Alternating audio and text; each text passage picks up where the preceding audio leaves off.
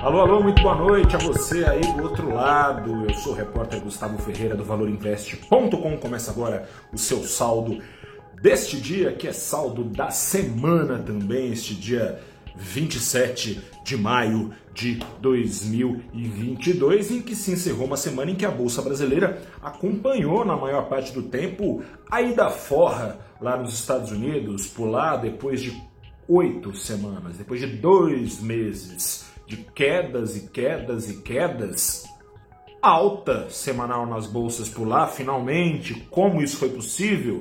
Não que a inflação americana tenha diminuído substancialmente ou que a alta de juros acelerada tenha saído dos radares, nada disso, mas pelo menos o cenário não piorou. E com isso teve uma retomada de fôlego uh, dos investidores indo atrás de, de, de, descontos e aqui no Brasil, como se sabe, as pichinchas são ofertadas de baseada e a bolsa brasileira acompanhou. Mas as ações da Petrobras não puderam acompanhar o rally dos mercados de risco quem não deixou foi o presidente Jair Bolsonaro com uma nova rodada de ataques à governança da estatal. Resumindo aqui o enrosco, como se sabe no começo da semana, ele demitiu mais um presidente da estatal. Sai o senhor José Mauro Coelho, ainda está no cargo, mas pretende-se que saia, para a entrada de Caio Paz de Andrade, ao contrário das outras uh, vezes que ele demitiu, dessa vez não deixou nem o camarada esquentar a cadeira depois de 40 dias só trocou o comando da Petrobras, de novo descontente com o aumento de combustíveis, sai então Coelho com experiência no ramo, entra Paz de Andrade, sem nenhuma experiência no ramo. Ainda assim, depois do susto inicial, o mercado vinha dando aquela passada de pano habitual, mas não mais, porque o presidente Jair Bolsonaro, na noite passada, retomou artilharia. Ele reclamou da demora do atual conselho da companhia em convocar a Assembleia para que efetue a troca que ele pediu. E mais importante, eu destaquei aqui trouxe para vocês na íntegra a, do a frase do presidente, uma frase que deixa claro que ele não pretende, como das outras vezes, que essa mudança fique só na troca de comando ali e continue a Petrobras com a sua política de paridade de preços, ou seja, acompanhando o rally de preços internacional. Aspas. Se ficar mais seis meses a atual diretoria, eles podem ter a política de continuismo do que está havendo lá.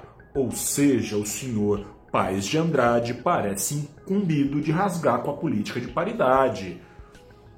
Política de paridade que tem devolvido à Petrobras desde 2016 tanto valor quanto credibilidade junto ao mercado. Resultado disso, ações da Petrobras caíram hoje mais de 4%, acumulando na semana queda na faixa dos 2%. O que, que aconteceu com a concorrência? Herdando investidores ressabiados, herdando, perdão, investidores ressabiados com a Petrobras e livres para acompanhar o rally do petróleo, que nessa semana foi de mais 6%.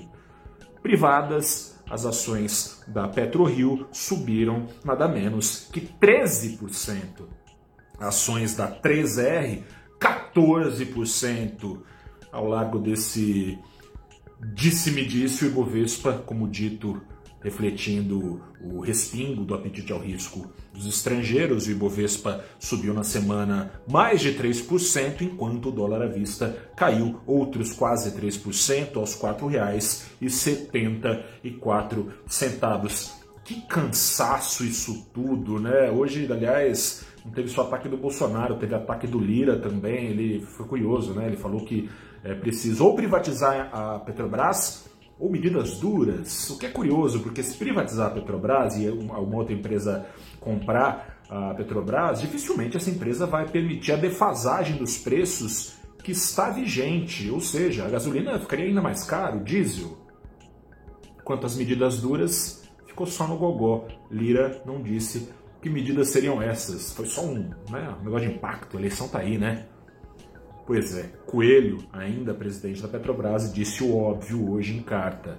Disse que a Petrobras, caso mantenha preços congelados, colocará o Brasil no desabastecimento. Está faltando diesel no mundo para pressão de compra. Faltando diesel no mundo, as exportadoras não vão querer vender para um país onde a sua estatal vende preços abaixo do mercado, ou seja, não tem competitividade, não dá para competir com isso. Resultado disso seria falta de diesel. É com isso que estamos lidando. Tudo porque tem inflação alta no mundo, juros em alta, você sabe muito bem que história é essa.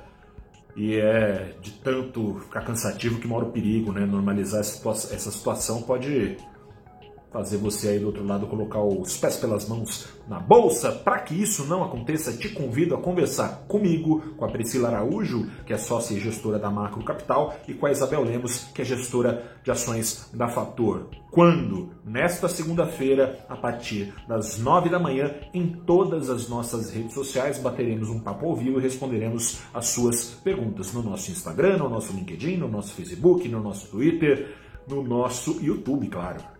Um grande abraço para você. Nos vemos lá. Tchau, tchau. Bom fim de semana.